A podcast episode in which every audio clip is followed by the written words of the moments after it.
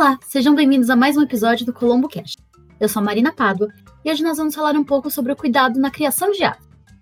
E para ajudar a gente nessa conversa, contamos com a presença da Davis, que é veterinária especializada em medicina aviária e professora da faculdade de FMU.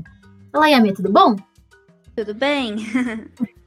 então, Yame, você quer contar um pouco pra gente, um pouco mais é, sobre você, antes da gente entrar nas, nas perguntas sobre o nosso tema?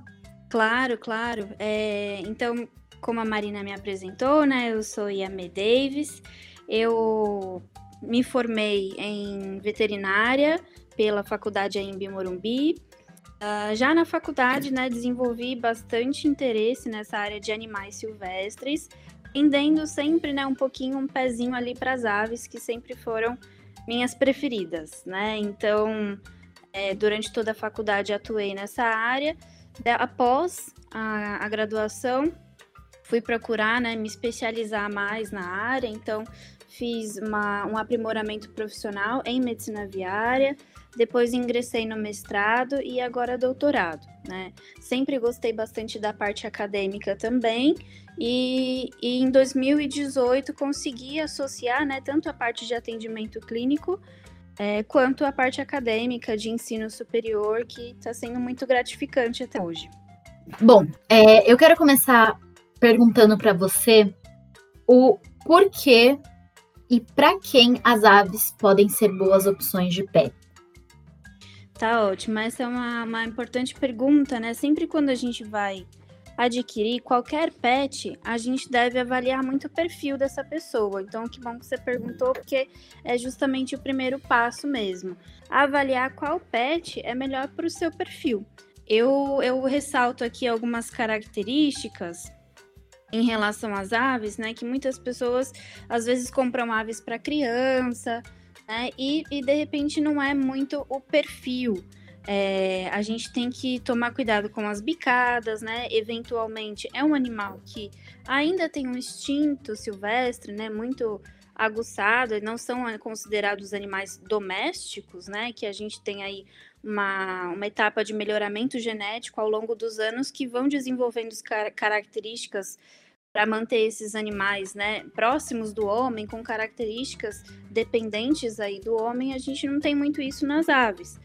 É, então, sempre vai ter aqueles né, traumas de bicadas, é, de voar em cima. Às vezes, isso para uma criança, principalmente uma criança pequena, né, isso é mais preocupante.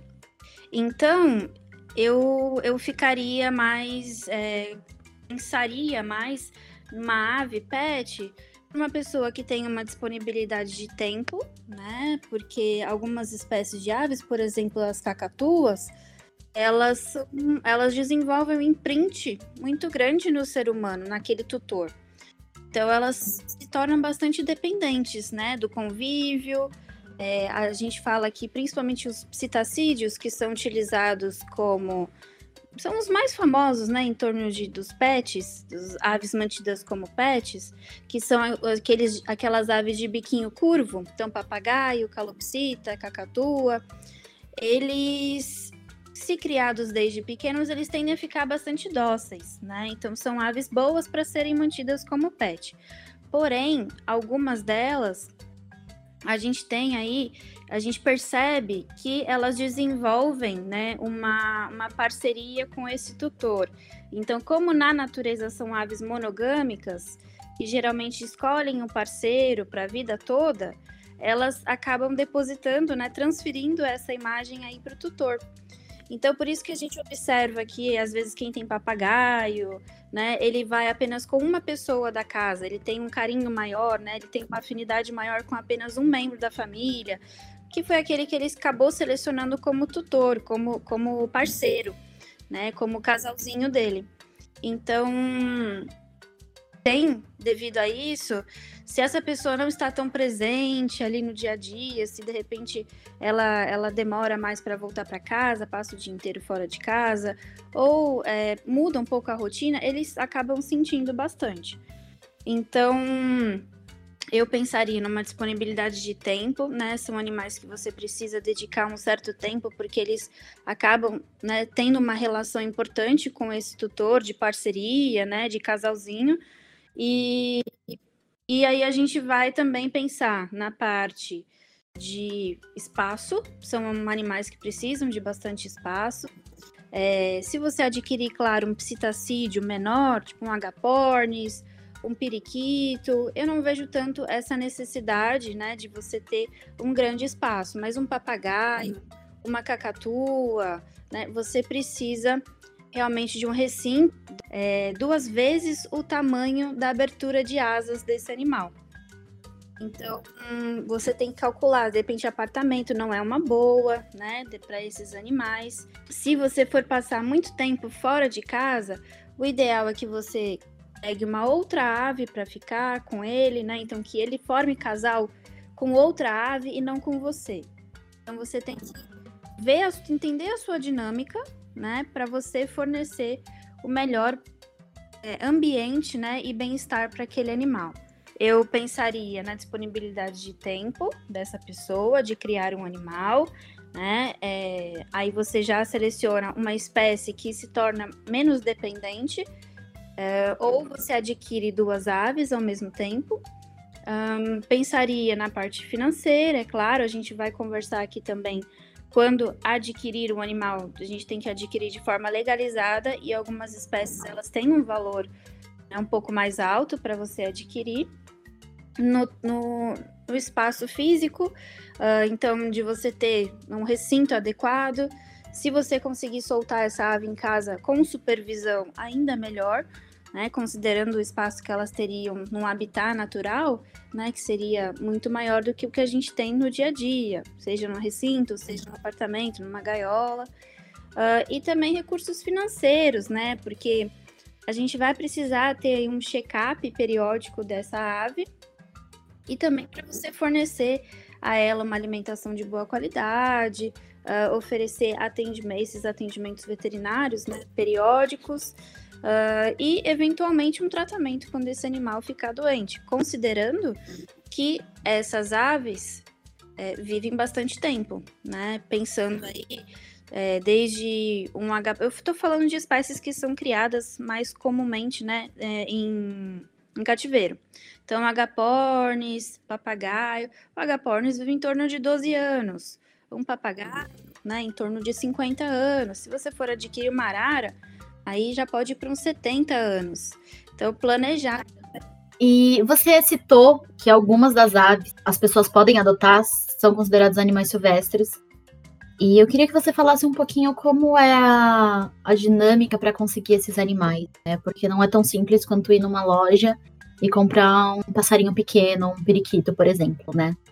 Então, hoje em dia, nesse mercado de aves, a gente tem aves domésticas. Aves domésticas basicamente são as galinhas, né? Que não a gente não encontra tanto nesse intuito pet. Existem, claro, eu já atendi galinhas pet, né? Mas a gente tem mais aquelas galinhas de fundo de quintal ou as galinhas comerciais de avicultura mesmo.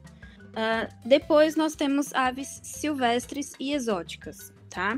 As aves silvestres são aquelas aves que elas são nativas do nosso território brasileiro. Então, que normalmente são encontradas né, nas florestas, nos nossos biomas, Amazônia, Pantanal, Mata Atlântica, Caatinga, que normalmente é, é, tem o seu ciclo biológico de vida ocorrendo aqui dentro do nosso território brasileiro.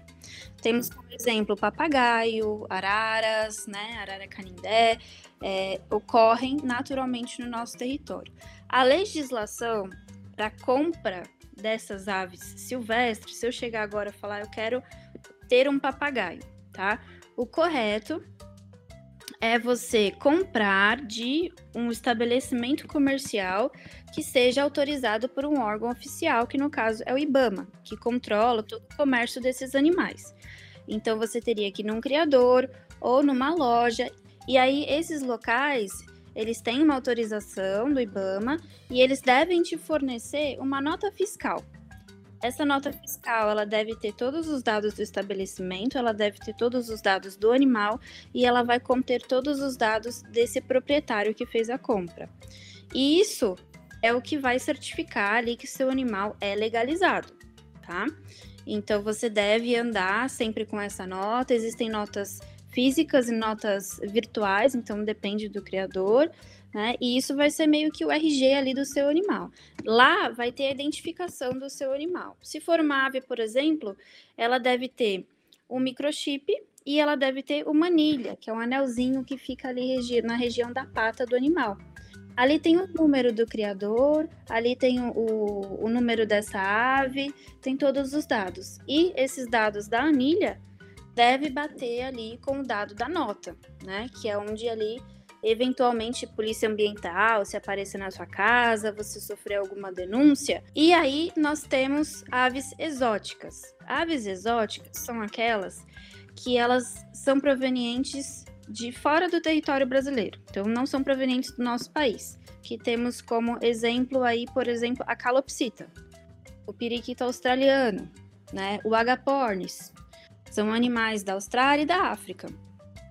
Então, esses animais, eles têm uma outra legislação. Eles não são tão a fiscalização, veja bem, não é tão intensa quanto nas aves silvestres, né? Existe um tráfico muito maior de aves silvestres do que de aves exóticas. Não que não exista, de aves exóticas também existe, tá? O IBAMA também certifica todo esse esse comércio de aves exóticas é menos burocrático você comprar uma calopsita do que você comprar um papagaio. A partir do momento que você decidiu é, adquirir essa ave, tem ela em casa, quais são os itens que não podem faltar nesse primeiro momento? É, vamos dar um panorama mais geral de todas as espécies, né? O que, que não pode faltar antes mesmo de eu adquirir essas aves? Então, você deve reservar um ambiente ventilado, porém que a ave não fique exposta uh, um ambiente tranquilo, né? Então, livre de muitos ruídos, né? Que isso vai interferir também aí na, no bem-estar do animal, né? Uh, que você tenha um controle de luz adequado, né? Então, que não seja um local que fique, por exemplo, é, uma sala que fique acesa o tempo inteiro, né? Então, o que, que eu geralmente recomendo para esses animais. Muitas pessoas gostam de colocar ali na cozinha, na área de serviço, né? É, eu peço cuidado, porque às vezes a área de serviço é uma boa, porque tem menos circulação de pessoas. Uh, você consegue apagar e desligar a luz, respeitando o fotoperíodo do animal. Então, considerando, eu sempre trago, né, para cativeiro o que eles teriam em vida livre. Aves são animais diurnos, então eles vão acordar com o nascer do sol e dormir com o pôr do sol. Que esse fotoperíodo desregulado, esse excesso de luminosidade, ele também vai desregular toda a, a, todos os hormônios, toda a reprodução desse animal. Um ambiente onde você tem um controle de luminosidade, onde você tem de ventos, né, corrente de ventos, controle de ruídos, Uh, claro, produtos químicos, evitar produto químico, cuidado com proximidade da cozinha, basicamente esse esse lugar que ela possa estar mais isolada, um ambiente um pouquinho mais controlado. E aí a gente vai para a gaiola, né? A gaiola, como eu falei, ela tem que ter um tamanho mínimo de duas vezes a abertura da asa desse animal. O ideal, ideal é que você solte, né, esse animal com supervisão tá? Ambientes telados, uh, cuidado com janelas de vidro, às vezes quando elas estão voando, né, elas não enxergam que tem um vidro, pode bater na janela, pode machucar o bico, pode machucar a cabeça, pode machucar o peito, é, mas você monitorar aquele ambiente evitando traumas. Eu já vi pessoalmente muitas pessoas que elas têm animais, mas eles têm as asas cortadas, eles não conseguirem uhum. voar. Aí eu queria entender um pouco o porquê isso é feito e se deve ser feito ou não. É, não tem um, um não, não, deve ou não, né? Na verdade, a gente vai adaptar a necessidade da família, a necessidade aí do tutor. Uh, é claro que se essas aves conseguissem voar, teria né, um, um ambiente maior para explorar, é, conseguiria exercitar melhor musculatura, né? Isso seria assim a, a, ela conseguiria exercer o seu comportamento natural, que é voar. E exercer o seu comportamento natural é, é um bem-estar, é um, um, pilar do bem-estar dessa ave. Conseguir manter a, a asa inteira, né, as penas das asas inteiras e estimular o voo, seria ótimo. Mas aí, por exemplo, a pessoa fala: "Não, eu não consigo, né, soltar esse animal" porque ela voa, eu não tenho controle aqui em casa, não dá para controlar. É, ela vai ficar o dia inteiro na gaiola, porque se eu soltar, ela vai embora e eu não consigo supervisionar, não consigo. Não, então olha, veja bem.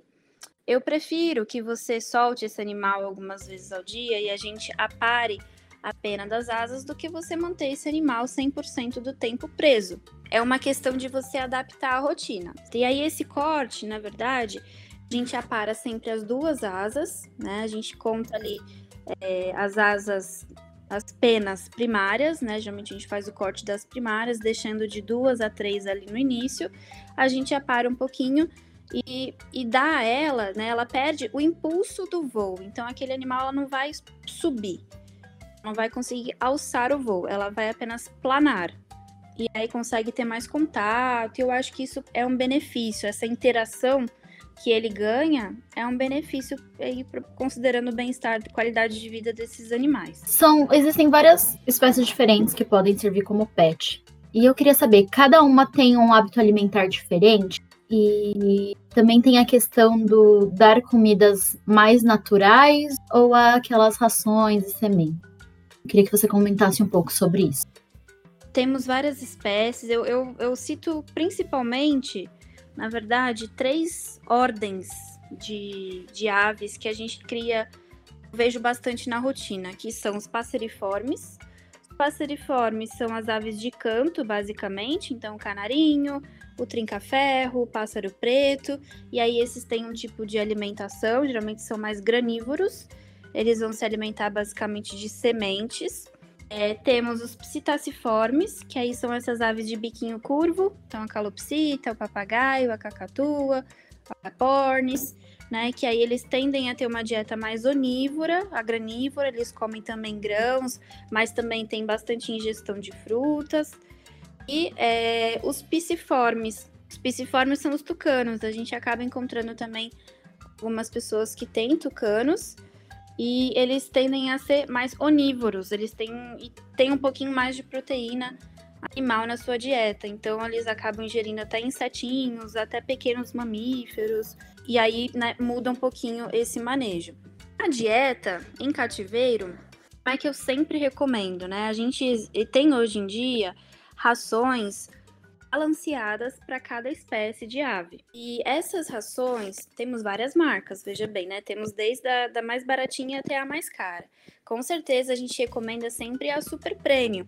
Tem mais estudos, tem um melhor equilíbrio, tem uma matéria-prima melhor nessa ração e vai oferecer à ave uma nutrição mais completa, uma pena mais bonita, né? E um estado geral, né, melhor. Então, essas rações que, né? A gente tem que ter uma alimentação, uma alimentação natural. Eu sempre junto os dois, tá? Porque aquela história de novo da gente simular o que eles teriam em habitat natural, tentando trazer um melhor bem-estar e qualidade de vida para cativeiro. É, então, eu coloco aí como base dessa dieta a ração, tá? Por quê? Imagina que numa casa, né, você num ambiente de casa, né, com várias pessoas, uma rotina ali às vezes corrida, a pessoa não vai conseguir sempre manter um padrão de que, ó, a, ó tem que ser meia banana, meio mamão, é, meio kiwi e tem que ter uma proteína tal, que hoje eu vou dar é, ovo. Eu, então ela não consegue, às vezes, seguir certinho essa dieta natural. Comendo como base a ração e outros itens alimentares, claro. Então, como base, ele vai ter ali uma boa nutrição, vai ter um bom equilíbrio né, dos nutrientes, vai estar saudável e ele tem ali ou interação com outros é, alimentos também para trazer essa variedade. A ração, como ela é um grãozinho extrusado, um grãozinho um pouquinho duro, muitos gostam de molhar na água. Isso é uma coisa que eu tenho observado eles jogam na água, dá uma amolecidinha e aí eles comem. Então eu sempre peço para colocar do ladinho da água e, e introduzir também aí, então, verduras, frutas, legumes. Aí tem variações de paladar de espécie para espécie. As aves são muito seletivas e elas têm também um medo do novo, principalmente os psitacídeos. Então fala assim: ah, já tentei colocar de tudo, ele tem medo, ele não aceita. Então é interessante que você vá introduzindo aos poucos. Um dia você coloca, né? Vai treinando aí durante uma semana, você vai aproximando o alimento. Um dia você coloca de um lado da gaiola, fora, né? Aí outro dia você coloca na frente da gaiola, ainda fora. Até você ir evoluindo, aí você coloca dentro da gaiola. Deixa lá, espera, não desiste, né? Porque aí ele vai se acostumando com aquela ideia do novo. E falando um pouco na, na saúde desses animais, é, eu queria entender qual é a frequência do check-up que é, as aves precisam de maneira geral. Eu sempre recomendo, assim, existem vários estudos, né, que apontam que grande parte dos tutores de aves não levam no veterinário. E aí, com isso, né, eles seguem muita informação que acaba encontrando de uma pessoa, de outra, e vai criando aquele animal é, não vou dizer errado, mas assim, não é na forma recomendada onde esse animal teria uma melhor qualidade de vida. Uh, então, uma primeira consulta de orientação, né?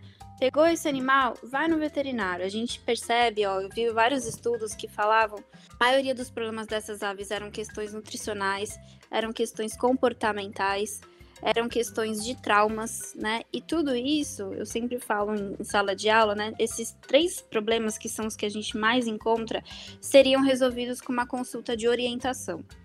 Essa primeira consulta de orientação, eu ia falar tudo o que eu tô falando aqui, né? Eu ia ensinar essa pessoa a melhor dieta, o melhor recinto, os cuidados com manejo, com higiene dessa gaiola, com higiene, né, é, que ela tem que ter é, em relação ao, aos cuidados desse animal, né? Então, lavar as mãos, cuidado com a limpeza das fezes. É, isso evitaria muitos problemas que a gente encontra nesses animais, né? Então, o manejo adequado é extremamente importante. Então, uma primeira consulta de orientação é onde a gente vai passar todas essas orientações é, para a criação adequada desse animal, tá?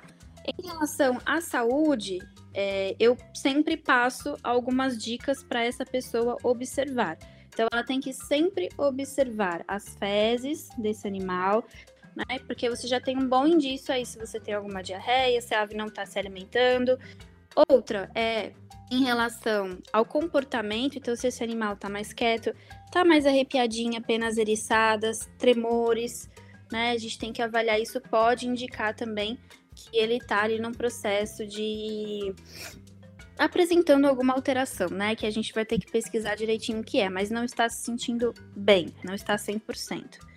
Outra coisa que eu recomendo também é que você pese a sua ave semanalmente. Você consegue monitorar esse peso, tá? Porque aí a gente monitorando o peso, a gente consegue avaliar. Geralmente o principal sinal clínico que a gente observa é perda de peso, né? Indicando que a ave não está bem. Dependendo da espécie, é, a gente solicita mais exames ou menos exames. Se eu observar uma coisinha diferente, ah, uma respiração tá pior, aí eu já vou solicitando, né, exames mais específicos. E aí, você mantendo o manejo, com uma dieta adequada, oferecendo itens alimentares diversos, monitorando o peso da sua ave, dificilmente a gente vai ter problemas relacionados ao manejo. É, basicamente, eu solicito essa consulta uma vez ao ano, onde a gente faz esse check-up. Bom, Yame, é, eu finalizei as perguntas que eu tinha separado. Eu queria saber se tem alguma coisa que a gente não abordou que você acha importante que os nossos ouvintes saibam antes da gente finalizar. A, a parte de enriquecimento, né? Então a gente falou aí da, da alimentação, uh, um adendo só em relação à água. Sempre recomendo que seja também água filtrada para esses animais e que você utilize comedouros no alto, então, pensando que as aves em vida livre estariam sempre no topo de árvores, elas se sentem mais confortáveis de ter essa alimentação no alto. Então, coloca os alimentos né, no puleiro de cima, água também. É, geralmente aí a gente tem recomendado os comedouros de porcelana, é, que são fáceis de limpar e a gente não tem aí problemas de mordedu, de bicar, né? Podemos também oferecer aí outros recipientes para banho. Algumas espécies gostam bastante de tomar banho, então o agapornis, o papagaio, eles gostam, utilizam esses recipientes, você coloca um pouquinho maior, né, com aguinha e eles mesmo vão se limpando, né, nos dias quentes.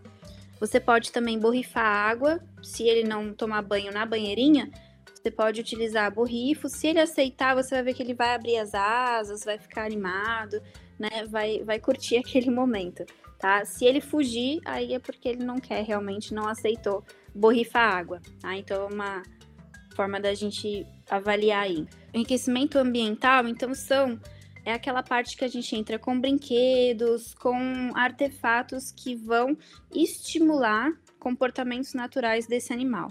Então, de as aves bicam bastante, bicam tudo. Então, a gente coloca é, brinquedinhos que ela possa triturar, que ela possa despedaçar. Bicou, destruiu, coloca outro, coloca outra coisa, estimula, né? Solta. Então, vamos tentar outras formas dela, dela descarregar esse estresse.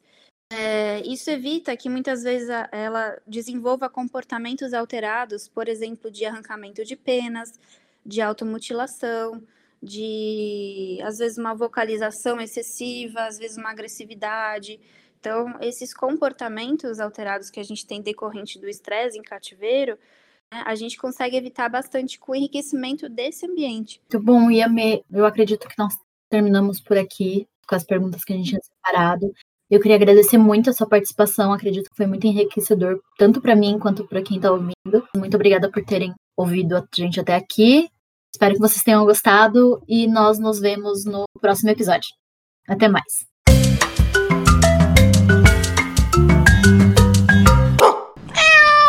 A Colombo Casapet faz parte do Grupo Colombo, que tem mais de 60 anos de experiência no varejo. Para conhecer mais sobre os nossos serviços, é só acessar o site colombocasapet.com.br ou nos acompanhar através do nosso Instagram e Facebook, no arroba Colombo Casapet Oficial.